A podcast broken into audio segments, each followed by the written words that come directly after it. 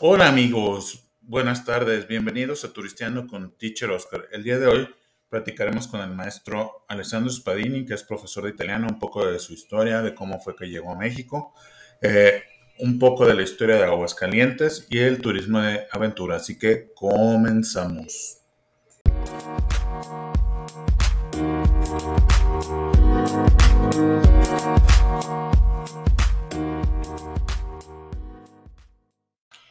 Aguascalientes es un estado rico en historia, cultura, tradición y naturaleza. Forma parte de la zona del Bajío, colinda al norte con Zacatecas y al sur con Jalisco. Debe su nombre a los manantiales de aguas termales que se encuentran en la región. Su territorio lo tiene todo para ofrecer una gran variedad de experiencias para todos los gustos.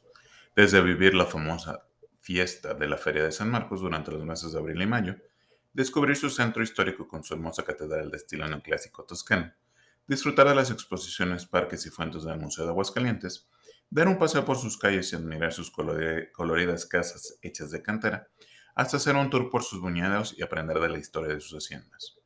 Otro imperdible en tu lista de qué hacer por Aguascalientes es visitar sus hermosos pueblos mágicos llenos de atractivos que te robarán el aliento. Tal es el caso de Calvillo, que se caracteriza por ser uno de los mayores productores de guayaba y su hermoso arte del deshilado. Aquí podrás disfrutar de la presa de Malpaso, la Plaza Hidalgo y el Templo del Señor del Salitre. Real de Asientos es el municipio más antiguo del estado y te sorprenderá con sus paisajes y herencia minera, rodeado de túneles y acueductos. Te llevará a hacer un viaje por el tiempo. No puedes dejar de visitar la parroquia Nuestra Señora de Belén y la mina El Hundido. Todos aquellos amantes de la naturaleza y el ecoturismo encontrarán en San José de Gracia el lugar ideal para sentir la adrenalina como es el Parque Aventura Boca de Túnel, que cuenta con formaciones rocosas, puentes colgantes y tirolesas, y también hay paseos en bici y caballos. Podrán visitar el campamento de Sierra Fría o admirar el Cristo Roto, que se encuentra en la, presa Plutarco Elias Calles, la más grande del estado. Deleítete con su deliciosa gastronomía en las tradicionales cenadurías, donde encontrarás antojitos como flautas, enchiladas estilo, estilo Aguascalientes o sopes. No dejes de probar la birria o las chiquiadas, que son unas gorditas fritas con manteca. Y para ese antojo dulce, prueba alguno de los postres hechos a base de guayaba, que es uno de los principales productos de la zona o de aguas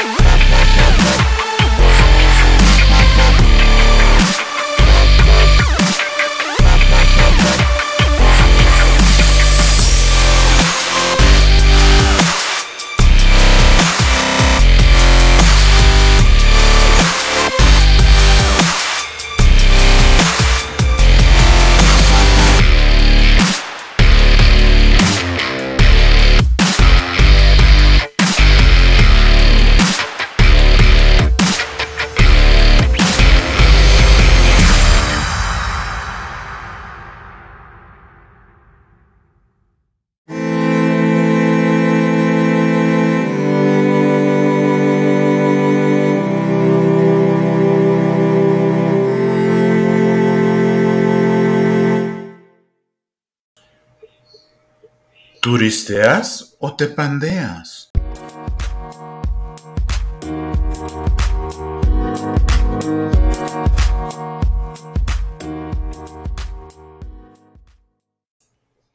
Platicaremos un poco del turismo de aventura de la ciudad de Aguascalientes, en donde podemos hacer ciclismo de montaña, desde el centro histórico de la ciudad hasta el Panteón Jardines Eternos, para ir hacia la presa La Tomatina.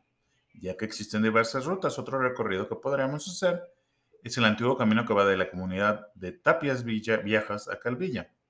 Podemos ir al túnel de Mamposterías de la presa Plutarco Elías Calles, ya que cuenta con 3 kilómetros de largo y 3 metros de diámetro y es un gran desafío recorrerlo todo lo largo. Podemos hacer kayak en las tres presas que se encuentran en el túnel de Potrerillos. Son buenas opciones para hacer kayak en épocas de, lluvia. También podemos hacer un recorrido o un paseo a caballo en la presa del Malpaso ubicada cerca de Calvillo, en donde podemos disfrutar de un paseo en medio de las altas paredes del cañón de la, boquilla, de la boquilla, cubierto de cactus. Podemos hacer rappel y, montañismo y senderismo en, en Aguascalientes.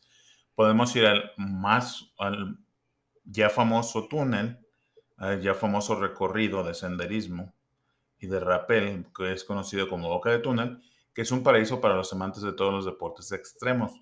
La cortina de la presa es muy utilizada para hacer rappel, mientras que la, cañada de Juan Caporal cuenta con paredes de más de 100 metros para escalar. La sierra es una área sujeta a protección con altitudes que van desde los 2.500 a los 3.000 metros cuadrados y que cuenta con amplias barrancas excelentes para rapelear. Podemos hacer senderismo en, en Arquitos y la presa Belardo Rodríguez, en donde se aprecian apacibles paisajes, al igual que en el Colorín, cuya salida es la capital del estado al pueblo de Gracias a Dios donde iniciamos el recorrido al cerro del mismo nombre de 2.680 metros sobre el nivel del mar. Otra excelente experiencia es la ruta denominada Mundo Nocturno, a través del cual a la luz de la luna se puede visitar el cañón de Huijolotes y las pinturas rupestres de Locote. También podemos hacer tirolesa en el, parque, en el mismo parque de aventura Boca de Túnel, ya que ofrece diversas vías extremas que se tienen que cruzar los cuales incluyen un puente colgante de 105 metros de largo y 15 metros de altura y dos divertidas tirolesas. Así que ya saben amigos que cuando visiten Aguascalientes tienen diversas aventuras que hacer, ya sea en turismo de aventura o en tirolesa, rappel y otros deportes extremos. Nos seguimos sintonizando.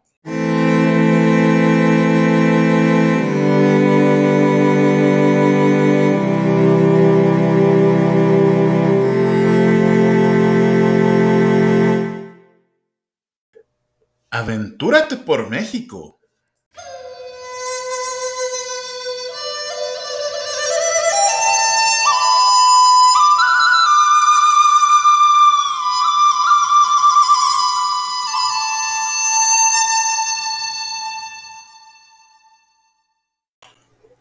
Aguascalientes es una ciudad de la zona central de México, conocido por sus edificios coloniales españoles de su centro histórico. En la Plaza Patria se ubica la Catedral de Nuestra Señora de la Asunción, con pinturas del siglo XVIII de Miguel Cabrera. El Palacio de Gobierno del siglo XVII es conocido por sus numerosos arcos interiores tallados. Cuenta con el Museo Nacional de la Muerte y exhibe arte funerario y artefactos desde la época precolombina hasta la actualidad.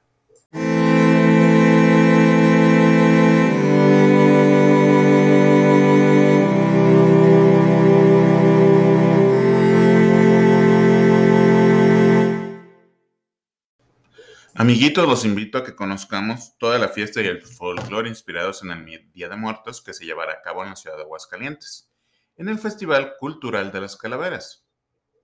Este año, la edición de este festival estará dedicada a los personajes de la época del cine de oro mexicano, por lo que no será extraño que en el desfile el máximo atractivo del evento pueda, pueda ser una selfie con María Félix, Pedro Infante o Cantinflas. El Festival Cultural de las Calaveras de Aguascalientes se caracteriza por resaltar la icónica figura de la Catrina, obra del pintor y caricaturista aguascalientense José Guadalupe Posada, quien originalmente la llamó Calavera Garbancera, pero Diego Rivera la rebautizó como la Catrina. Los organizadores han preparado un gran programa del 29 de octubre al 2 de noviembre, con actividades pensadas para toda la familia. Eventos teatrales basados en leyendas, danza, conciertos, exposiciones de fotografía y pintura, así como recorridos turísticos por el centro histórico y los barrios de la ciudad, además de varios talleres y mucha gastronomía. La mayoría se llevará a cabo en el centro histórico de la ciudad.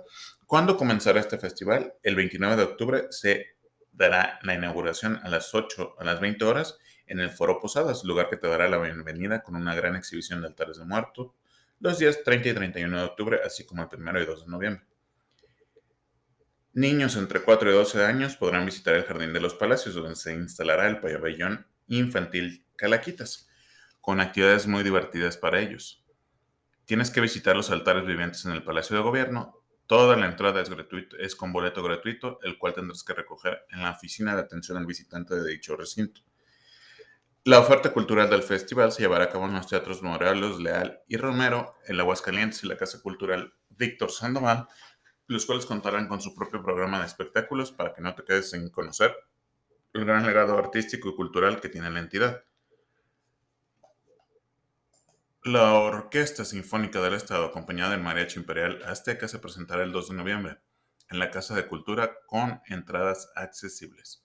En la clausura ocurrirá el también esperado desfile de las calaveras, luz, cámara y acción, que recorrerá las calles de Madero y Excedra. Esta ocasión invadirá el centro histórico con una gran cantidad de carros alegóricos y personajes del cine nacional de antaño salidos de sus tumbas que lejos de asustarte se sumarán a la diversión de este festival dedicado a nuestros muertos.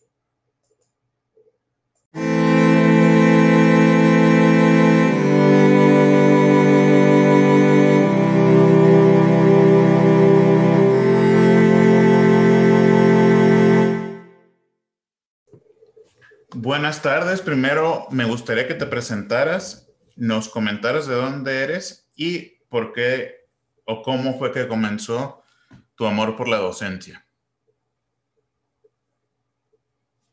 Eh, buenos días a todos. Mi nombre es Alessandro Spadini. Vengo de una ciudad de 200.000 habitantes que se llama Prato. Es una ciudad a 20 kilómetros de Florencia, en Toscana eh, es una ciudad que tiene industrial, no es tan turística como Florencia o como otras ciudades de, la Toscana. Y eh, como empecé con la docencia, yo tengo una licenciatura en lengua y cultura italiana y eh, estudié una maestría en didáctica y literatura del italiano como lengua extranjeras. Entonces, y desde el año 2000 eh, vivo aquí, en, radico en Guadalajara, Zapopan, eh, trabajando para universidades eh, privadas principalmente. ¿Por qué decidir viajar? No sé si antiguamente estabas, antes de venirte a México, estabas todavía en Italia. ¿Por qué viajar desde Italia hasta México a compartir tus conocimientos? Porque creo que es lo, más bonito de mi trabajo, ¿no? La posibilidad de viajar, dar a conocer, eh, ser, digamos, un embajador de la cultura italiana, con, todo, insomma, con embajador con, letra minúscula, por el amor de Dios, pero tratar de dar un contributo positivo a la imagen de Italia en, eh, en México o en el mundo en general. Creo que es una profesión muy noble, muy bonita a mí me ha, me, ha eh, dado la oportunidad de conocer a muchas personas, conectarme sobre todo con la juventud mexicana y es muy, muy bonito. Es, es, un trabajo que, que, te da mucho más de lo que uno puede dar a los demás. ¿Qué, qué, qué sentido o qué significado tiene ser para ti ser profesor de italiano? Eh, ser, digamos que ser profesor en general, em, yo le tengo mucho cariño a este trabajo, sinceramente. Y lo veo, lo veo también con, ah, con otros maestros, otros colegas de trabajo. Es un trabajo donde da, tienes que dar, tienes que dar muchas cosas, te tienes que poner en juego y eh, a la vez, como decía anteriormente, recibes una cantidad superior a lo que tú das. Entonces es, un, es una, es, un dar por recibir y, y, esto es la magia para mí de la educación, desde nivel preescolar hasta nivel doctorado.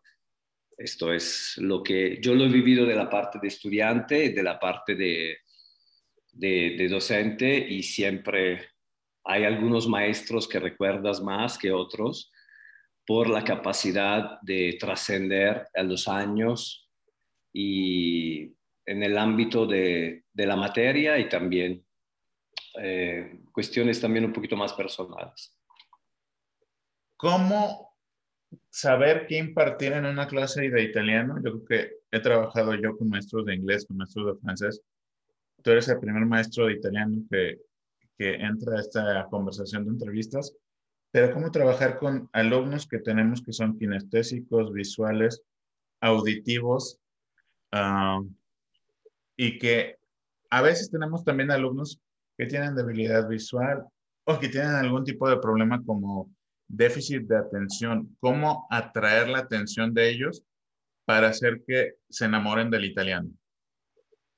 Eh, esa es una gran pregunta porque realmente creo que también parte es la sensibilidad del estudiante de entender eh, uno, hacer integrar el Ahorita, ahorita estamos viviendo un periodo de pandemia donde también la cuestión de kinestésica es bastante limitada, ¿no? Y a veces eh, hasta algunos salones de clase nos impiden eh, desarrollar al 100% eh, nuestro labor. Es, son varios factores.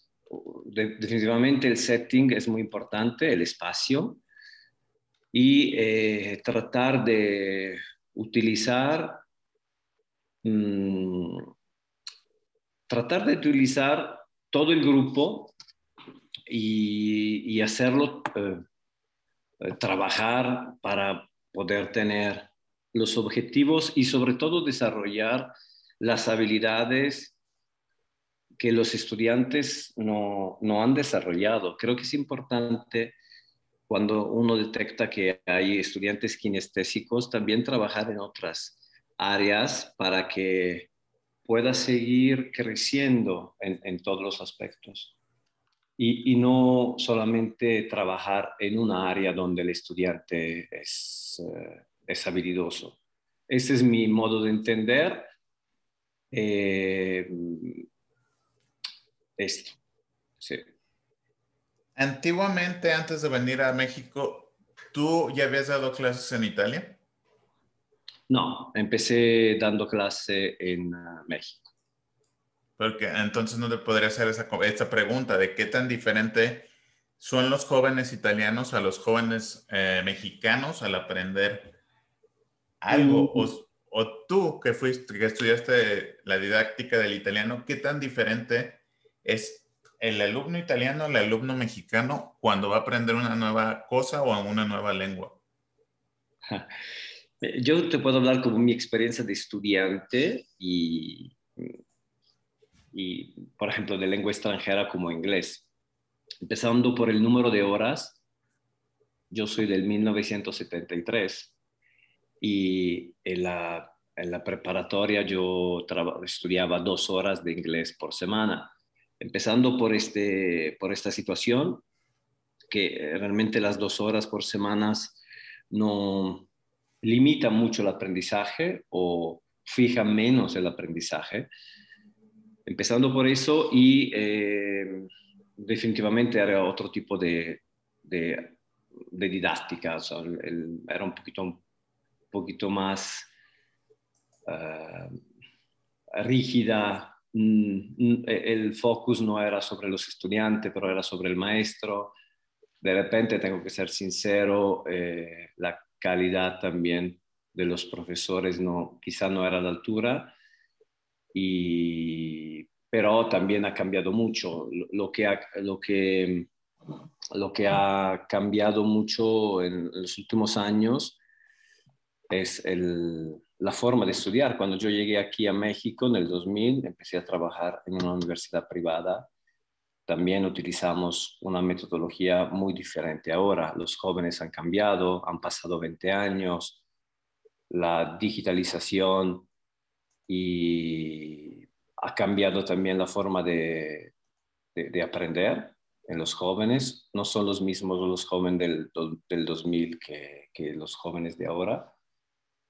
Eh, entonces, el trabajo del profesor es también entender que no se puede seguir trabajando como hace 20 años y tiene que, tienes que eh, evolucionar y tienes que entender las necesidades de las personas que están enfrente de ti.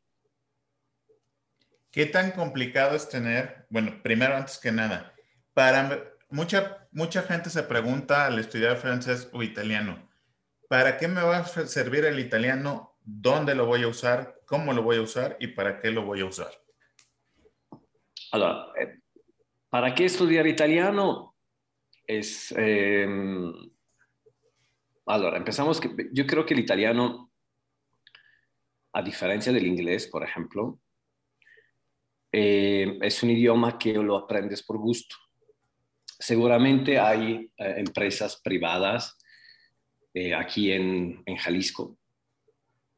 Hay varias empresas que, te pueden abrir y, o dar opciones de, de, de conseguir un trabajo. Pero principalmente es un gusto, es un placer, es el gusto de conocer una cultura nueva, de acercarse un poco más a Europa a través de la cultura italiana y de, de conocer todo lo que ofrece Italia. Entonces, eh, creo que hay, hay mucha afinidad entre francés y el, el, italiano, posiblemente desde un punto de vista lingüístico. No conozco bien el francés, pero por lo que sé, eh, he tenido a muchos, la gran mayoría de mis estudiantes hablan francés. Entonces, por, por el gusto del francés, luego se pasan a italiano y, y hay formas gramaticales, creo que como el passé composé, que está compuesto de dos verbos. Entonces yo creo que es más parecida a la gramática francesa a la italiana comparada con el español, al contrario de lo que se piensa. Eh, entonces seguramente es una gran ventaja el hecho de que los estudiantes conozcan francés y se acerquen al estudio del italiano. Eh, mm, y casi siempre lo que estudian francés tienen una gran habilidad por un tercer o cuarto idioma. Esto sí, sí definitivamente ayuda. No es, eh, ayuda a conocer seguramente el español, ayuda a conocer el francés o cualquier otro idioma.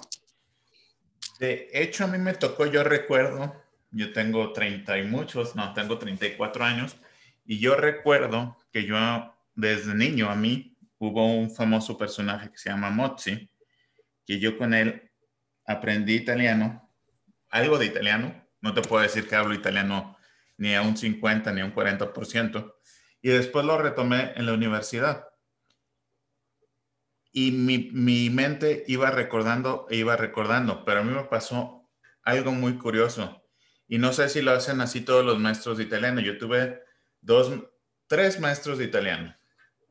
Una maestra de italiana que era mexicana, que había vivido en, Roma otro, otro de, de Bolonia, fueron cuatro, perdón. Otro había vivido ah, en Florencia y otro en Venecia.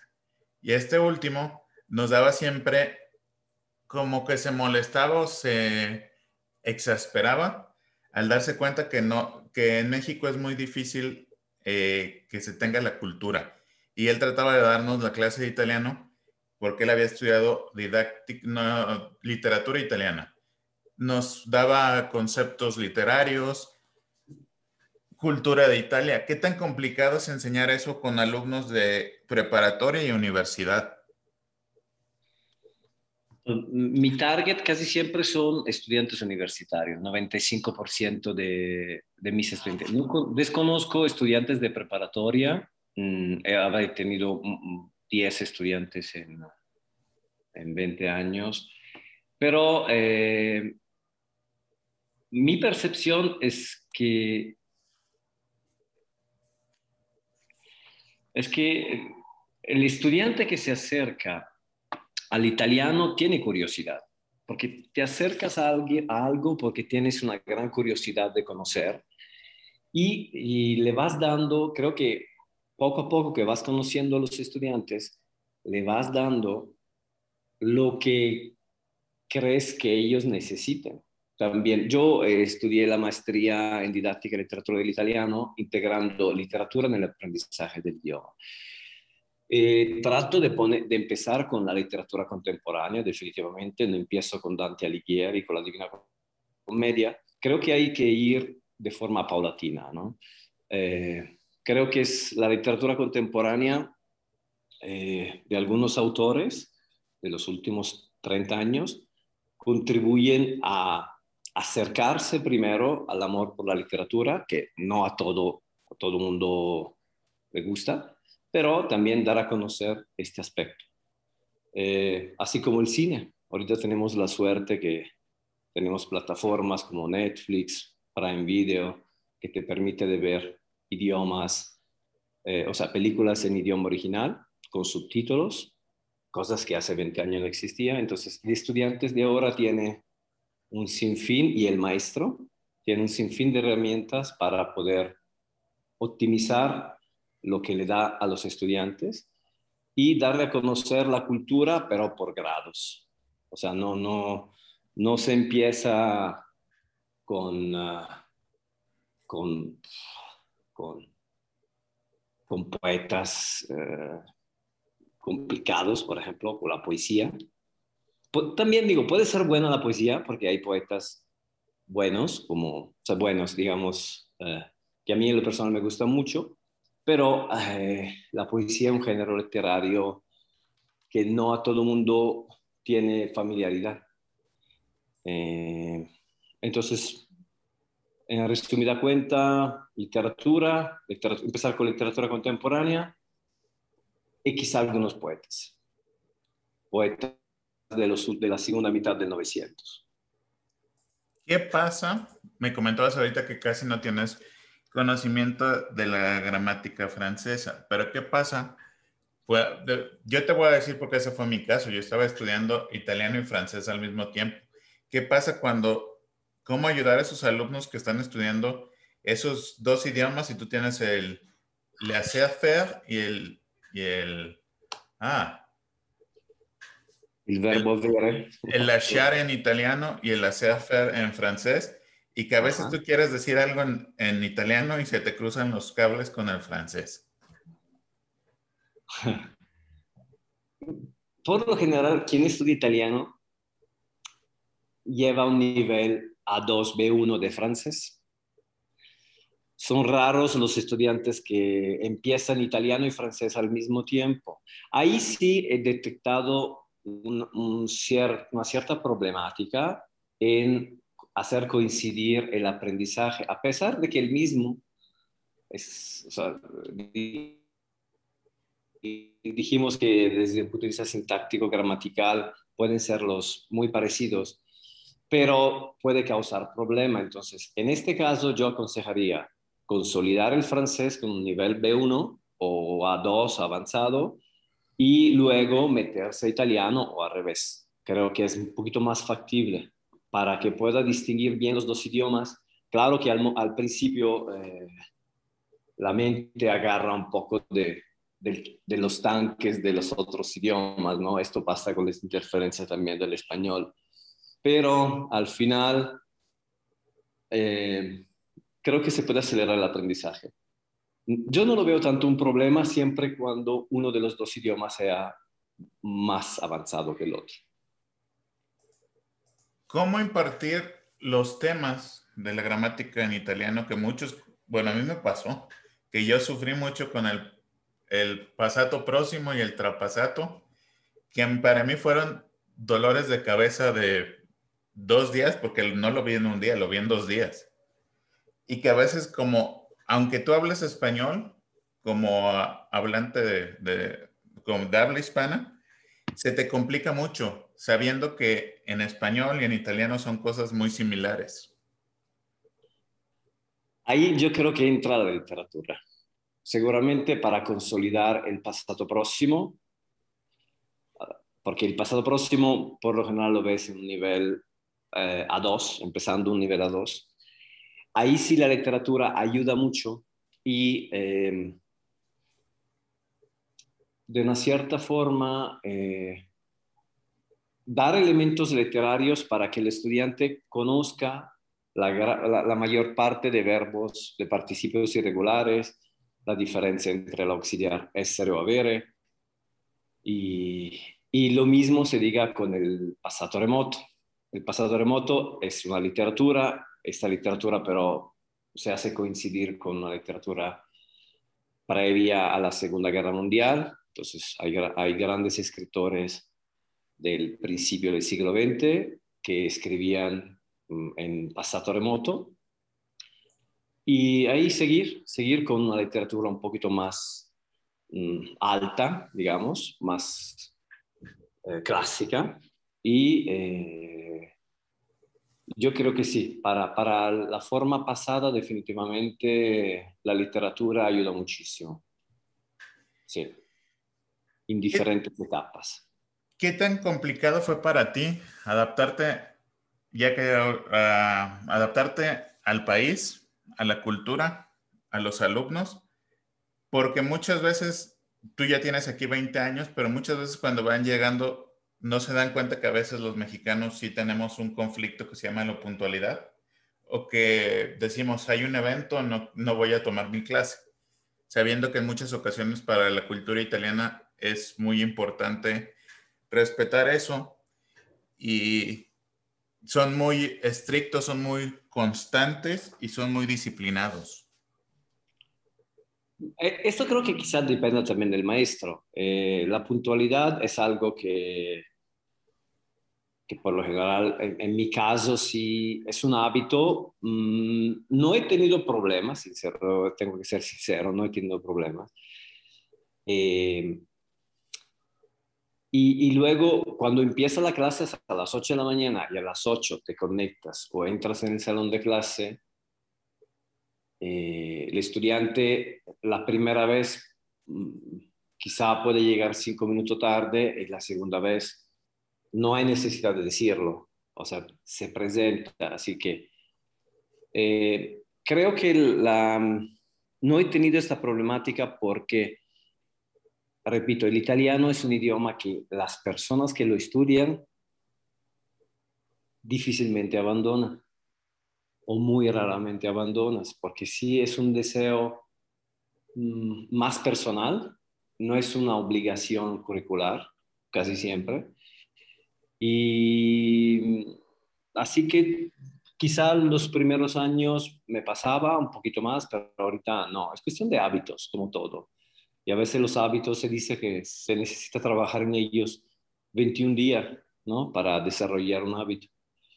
Y entonces, tratando de estudiante universitario, este hábito lo tienen, lo tienen porque están tomando otras materias y no creo que le permitan llegar tarde. Así que no sé cómo sea la situación en la prepa, pero en preparatoria, pero en la universidad estos hábitos ya están, ya están bien radicado, ¿no? ¿Cómo imparte, Alessandro, una clase de, italiano? ¿Te basas más en la cultura? ¿Le entras como la mayoría de maestros que en muchas ocasiones no se pueden despegar del libro? ¿Que para la gramática siempre necesitan un libro? ¿O cómo es una clase de Alessandro? Una clase de Alessandro varía mucho del estudiante. O sea, quizá en los primeros años me concentraba un poquito más en mí mismo, en mi forma de enseñar. Con los años, a fuerza creo que tienes que, uh, tienes que ver quién tienes adelante, sus necesidades, eh, invitar a que el estudiante te diga lo que le gusta hacer. Y esto no quiere decir perder el control, al contrario, es responsabilizar al estudiante y de repente que escoja también el, tema es válido y no proponer siempre, pero dar también la oportunidad a ellos de, de decir qué es lo que quieren hacer o lo que quieren aprender. Si quieren aprender un, una canción, si quieren aprender un poema, cualquier otra cosa. Y luego uno escoge en base a las competencias un, input que puede interesar según las necesidades de los estudiantes. O sea, centrarse mucho más en, uh, y ser mucho más plástico, mucho más abierto. Y esto te ayuda también como profesor a conseguir material, a investigar, a conocer eh, cosas que a lo mejor no conocías, la cultura italiana, porque de repente pasa que un estudiante te diga, profesor, he escuchado en Spotify este grupo, este grupo que nació en el 2019, que yo no conozco porque a lo mejor me, me gusta más la música de los años 70 italiana. En base a esto vas descubriendo gustos, vas descubriendo estilos, vas descubriendo... Eh, y el, el, estudiante también se siente como protagonista del proceso de aprendizaje, porque no hay que olvidar que ellos son los protagonistas, no somos nosotros. Ok. ¿Qué es lo que sucede? O primero, antes que nada, ¿tiene el profesor, si pusiéramos un bagaje de profesores de inglés, francés, chino, mandarín, italiano, el profesor italiano, ¿tiene alguna desventaja en México comparado con, con estos demás grupos de maestros? No, yo creo que al contrario, tenemos mucha ventaja. Ventaja en el sentido que el estudiante que se sienta en mi clase o que se sienta en clase de un profesor de italiano es porque quiere estar ahí y no está obligado por una materia. Es, esta es la, era la pregunta, ¿entendí bien la pregunta? Sí. Eh, yo, yo, creo que yo me siento muy afortunado porque realmente la motivación con la cual se sienta en mi salón de clase siempre es muy alta es muy alta porque por alguna razón aman Italia, aman la cultura italiana y, y no tiene que cumplir con, un, con una materia para su desarrollo académico. Creo que todos pasamos por esto y en muchos casos alumnos de inglés siempre buscan la traducción de español a inglés o de inglés a español. ¿Cómo evitar que esto pase en el italiano, que el alumno siempre busque en los primeros niveles traducir del español al italiano y del italiano al español? Eh, es un proceso complicado, pero es casi inevitable porque recurre a, la lengua madre en el caso del italiano, como te comentaba anteriormente, posiblemente el italiano es la tercera, el tercer idioma o cuarto idioma. Entonces, supuestamente el, el, gran trabajo ya lo hizo el profesor de francés o ya lo hizo el profesor de, italiano, de inglés. Entonces, cuando llega un profesor a estudiar, un perdón, estudiante a estudiar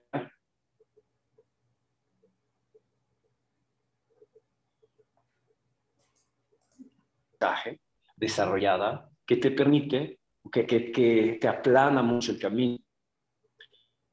Eh, eh,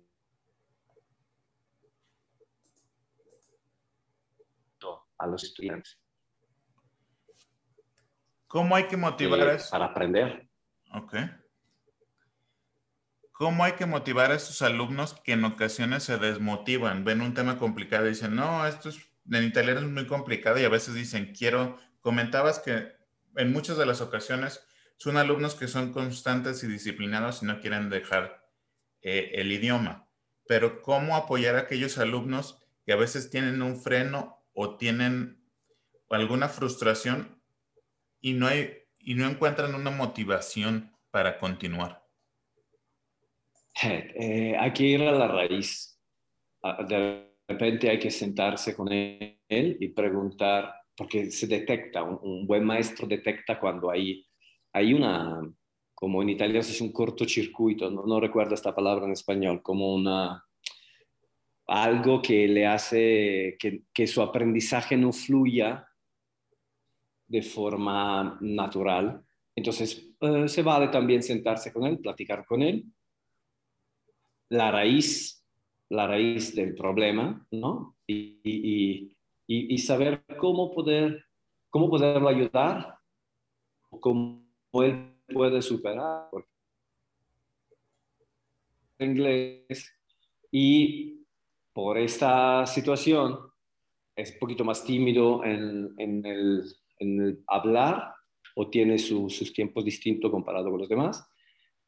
Y, pero hablarlo, o sea, hablarlo tranquilamente cuando, cuando un profesor detecta que hay, lo, llaman, creo que lo llaman pink elephant, es una problemática demasiado evidente, y hablarlo, claramente a sola, ¿no? O si es el caso también con el grupo, pero estas son cuestiones que está en la... Creo que estas son las cosas que hacen la diferencia entre un buen profesor, entre un profesor más efectivo a otro, definitivamente. Detectar las problemáticas y encontrar soluciones. Pero es, es, es, es, distinto, o sea, ahí es más bien como una cosa que tiene el profesor. Durante tus 20 años de trayectoria dando clases en México, Alessandro, ¿cuáles o cómo has visto a los alumnos o has tenido casos de éxito que tú dices? Este alumno empezó en A1 y hoy en día está en B2. ¿O empezó desde el nivel 0 y está en B2?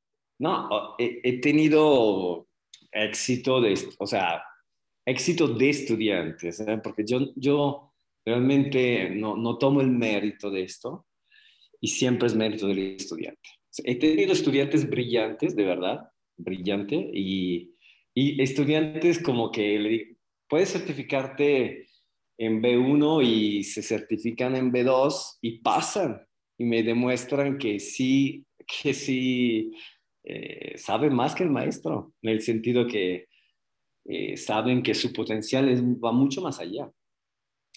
Y, claro que no, no, no, es una certificación que, que me dice si trabajo bien o trabajo mal, pero también es una forma de medir el aprendizaje a través de un organismo externo a ti mismo. Y sí, sí he tenido, he tenido varias ah, situaciones así y no, te llena de satisfacción, porque realmente, pero además de la certificación, es que el estudiante aprenda un proceso de aprendizaje que le pueda servir en, en, aprender, por ejemplo, japonés en un siguiente nivel. Esto es lo que más me puede dar satisfacción. O sea, el hecho de contribuir a su desarrollo del aprendizaje del italiano, pero que le permita o que sea una plataforma más estable de madurez de aprendizaje para otras cosas. Otras cosas puede ser cualquier otra cosa. Puede ser hasta una materia no universitaria. O bailar, por ejemplo. es desarrollar eh, eh, habilidades y, dar confianza al estudiante.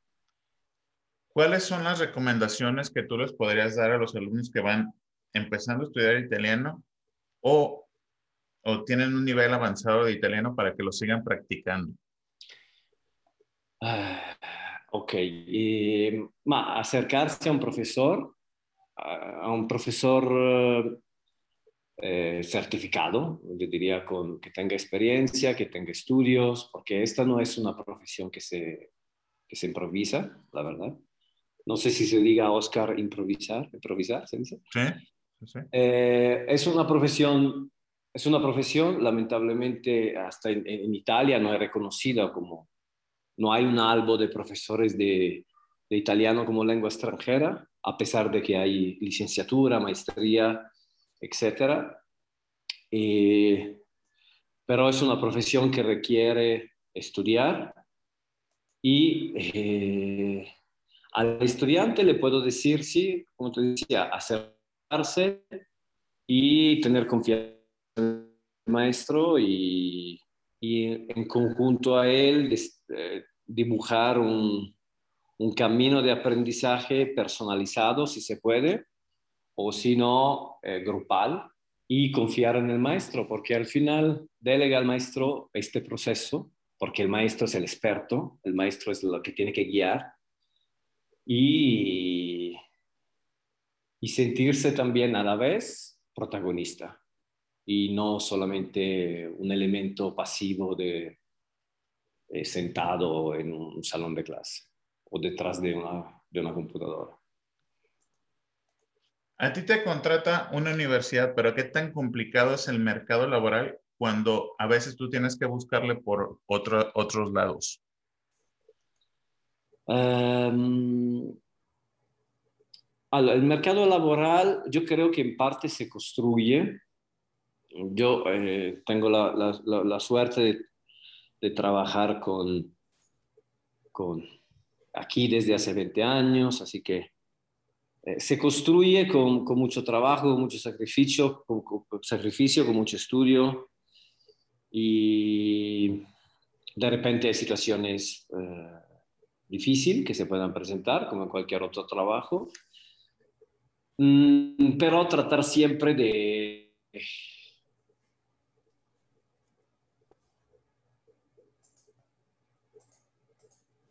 es un poco complicado, es, es, es una alquimia complicada eh, darse a conocer y mantenerse como referente para lo que es la cultura italiana, por ejemplo, no sé, mm, e, es complicado. Eh, hay muchas situaciones, hay muchas situaciones, hay, hay muchos, hay, hay mucho cambio de maestro, o sea, casi siempre, hasta las universidades de repente eh, no dan continuidad a los maestros y es, es, es, difícil. Sí, es un momento mm, difícil, pero, pero no sé, no sé. Es que depende de cada situación, la verdad. ¿Qué pasa en México o cómo decirles a los maestros en general que valoren su trabajo, porque muchas veces a mí me han tocado situaciones que yo he tenido compañeros, profesores extranjeros, que llegan a universidades y les quieran pagar 50, 60 pesos. ¿Cómo decirles que valoren su trabajo, su trabajo para que la universidad y los alumnos lo aprecien? Eh, em, este es un punto complejo, porque también la, el trato económico, eh, el trato económico, yo no conozco todas las situaciones, conozco bastante bien la situación de, eh, de los profesores italianos, creo que el tabulador es el mismo, o sea, no, no, cambia nada si eres profesor de inglés o de italiano. Creo que ahí, en algunas instituciones, el grado académico eh, pueda, te puede dar un plus, o sea, en pocas palabras, recibes más dinero por la misma cantidad de tiempo, si tienes licenciatura, maestría, doctorado. Esto quizá no pasa en todas las instituciones, quizá no pase en las escuelas privadas, pequeñas, privadas, pero eh, cualquier persona que enseña, que da clase, tiene que ser bien retribuido, porque realmente es un trabajo muy complejo, es un trabajo muy difícil y, es justo que se le dé el reconocimiento económico a una persona que, que hace un labor significativo para el desarrollo estudiante. Así que es un aspecto que en algunas instituciones ya, ya, ya, ya está mejorado, en otras menos, pero sí, definitivamente eh, es importante tener un, trato económico digno, porque es una, es, realmente es, una, es, es un trabajo muy complicado, muy difícil. ¿Qué tan diferente? Porque muchas eh, personas que van a estudiar italiano, buscan estudiar italiano, se van a preguntar qué tan diferente o qué tan comprensible puede ser el italiano de los de Italia y el italiano que se habla en algunas provincias de Suiza? Mm, más que nada yo haría la diferencia entre el italiano regional o neostándar, perdón, el italiano neostándar, el italiano hablado en la, tele, y el italiano hablado en las familias, en los bares, ahí sí hay un gap se enseña un italiano como lengua extranjera, es un italiano un poquito más, eh, más sencillo, pero claro que si te vas en un bar en una provincia de Sicilia y te sientas en la misma mesa con jubilados que, están jugando a cartas, difícilmente entiendes lo que dicen. Y yo también tendría problema esto. Tratamos de enseñar un idioma eh, que, se, que se entienda en toda Italia, con el cual te puedes comunicar con todos los italianos. No conozco la realidad de, del italiano que se habla en Suiza, eh, pero no creo que es distinto del italiano neostándar que se habla en Milán, por ejemplo. Eh, pero ahí hay, un, hay un gap muy grande entre, por ejemplo, el italiano escrito, formal, y el italiano hablado en, en la televisión. También porque la televisión ha cambiado, ahorita hay más reality, reality show, eh, así que el italiano es un poquito más dialectal, se acerca un poquito más al dialecto, pero el italiano tiene esta habilidad de conocer otros dialectos, pero no enseñamos dialecto, enseñamos italiano. Desde tu punto de vista, esto puede llegar a ser una pregunta muy controversial, pero desde tu punto de vista y tu experiencia, ¿en cuánto tiempo puede un alumno comprender y hablar italiano, no a la perfección, pero que se dé a entender y que lo pueda comprender. Ok, eh, desde mi experiencia, eh, creo que con unas, unas 100 horas de clase y tarea, que definitivamente la tarea juega una parte fundamental, Sí, no, creo que regresando a la pregunta, Oscar, que me hiciste anteriormente de la puntualidad, quizá el problema no es tanto la puntualidad como la entrega de tarea. O sea, esto sí, sí me, eh, creo que es un aspecto que abre un gap entre los estudiantes que tienen un desempeño increíble a, a estudiantes que, que luego con el tiempo abandonan entonces, creo que con 100 horas, 100, 120 horas de clase y tarea puntuales y mínimo unas 3 horas de clase por semana, 3, 4 horas de clase por semana, se llega en italiano a tener grandes resultados. Porque si, por lo mismo, es el tercer o cuarto idioma aprendido, el estudiante se acerca al italiano porque, lo, porque realmente tiene interés y, y sí, con, con, tranquilamente con 100, 120 horas de, de italiano sí puedes tener. Puedes hasta leer un libro de literatura contemporánea.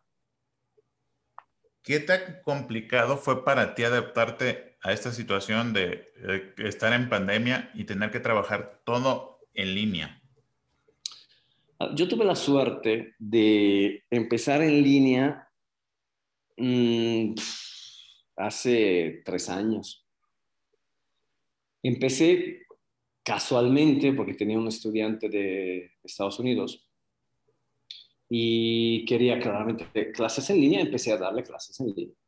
Y de ahí empecé a, utilizar Zoom y me costó al principio, sinceramente, pero luego eh, regresamos al mismo punto. Ahorita hay mucho material, puedes compartir pantalla, puedes poner videos, o sea, es cuestión de escoger bien el material, pero para mí la transacción de presencial a, a digital no ha sido complicada. No, definitivamente no. Y yo me encuentro muy bien trabajando a distancia. La verdad, es una modalidad que, que tiene sus ventajas, sus desventajas, definitivamente. Pero en lo personal, eh, no quita la efectividad o el valor de la clase, absolutamente.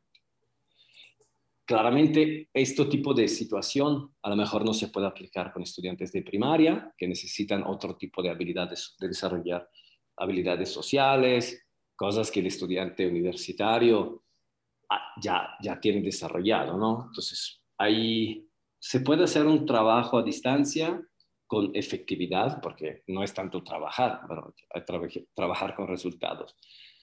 Y, y nada, yo, yo creo que hay clases presenciales muy malas y clases a distancias muy buenas, así que, y al revés. depende mucho del profesor, depende mucho de, de las, de, de, varios factores, pero no es una limitante para el aprendizaje de idioma, para mí personalmente.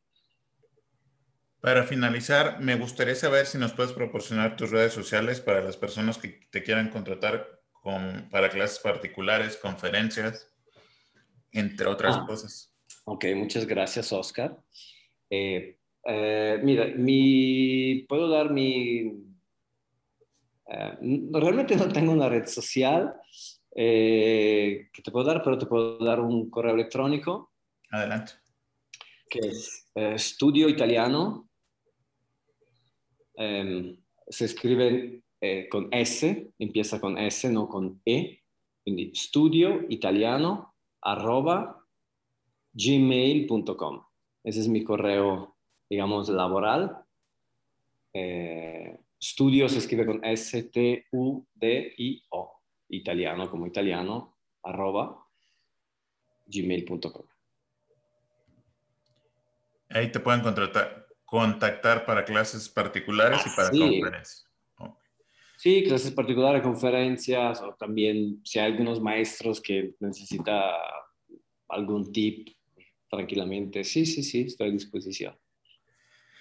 Pues Alessandro, te agradezco que hayas estado el día de hoy con nosotros y espero que no sea la primera y la última vez para seguir eh, conociendo un poco más de el italiano y su cultura. Te agradezco.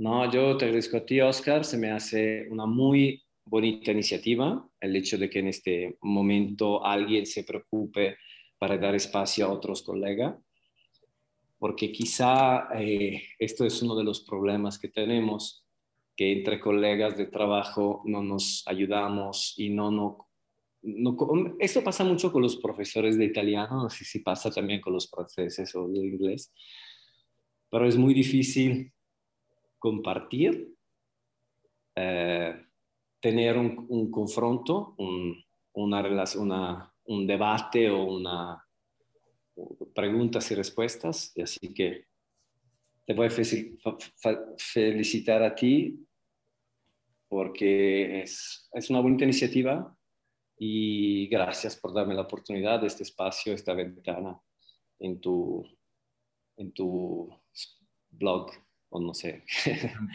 Podcast. podcast, exactamente. Y sí, muchas gracias, Oscar. Felicidades, porque necesitamos más de personas como tú que tengan curiosidad también de un confronto con otros colegas. Te agradezco, Alessandro, y te deseo un excelente día. A ti. Gracias, Oscar. Chao.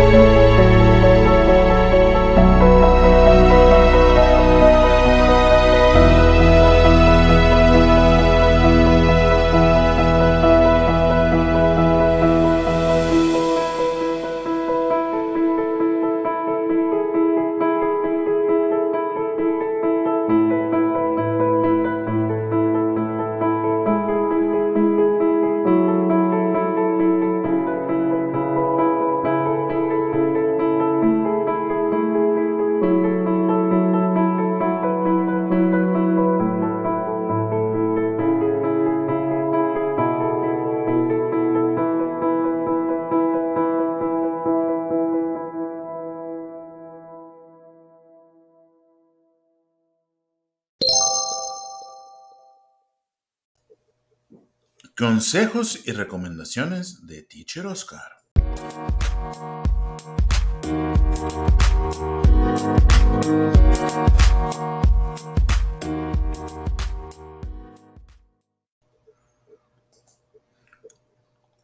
A veces viajar a lo largo y ancho del mundo por trabajo te obliga a encontrar nuevas formas de comunicarte y tener conversaciones o mantener conversaciones en distintos idiomas. Cuando necesitas aprender un idioma, prepara una especie de guion que te sirva para responder a preguntas sencillas que te hagan extraños, como dónde está el baño, quiero un vaso de agua, dame una coca, qué hay de comer, qué vamos a comer, cómo te llamas, qué haces, dónde trabajas.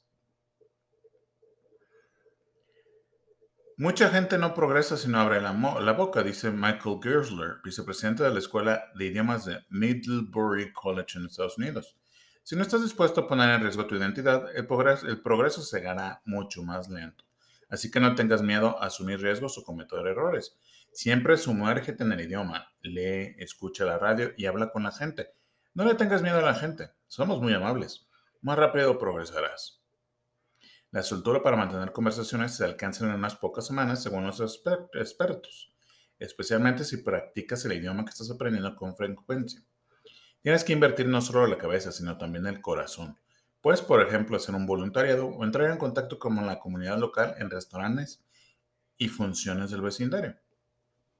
Conversando con frecuencia con expertos en idiomas o hablantes nativos, también se logra contar con alguien que compruebe y corrija sus progresos. La práctica es lo que hace el maestro y te da la competencia. Dice Nord, el aprendiz inocente tiene, no tiene perspectiva sobre lo que hace. Es fundamental tener a alguien que te diga que vas por el buen camino. Tienes que pedir a los que hablan contigo que te corrijan y asegurarte de que saben que te parece bien que te corrijan la pronunciación y la gramática. Aunque los expertos dicen que no debes preocuparte demasiado por la gramática en las primeras fases del aprendizaje. Primero usa el idioma y luego ya te concentrarás en la gramática. Entonces tendrás mucho contexto puedes ver una regla y entender por qué algo se dice en determinada manera.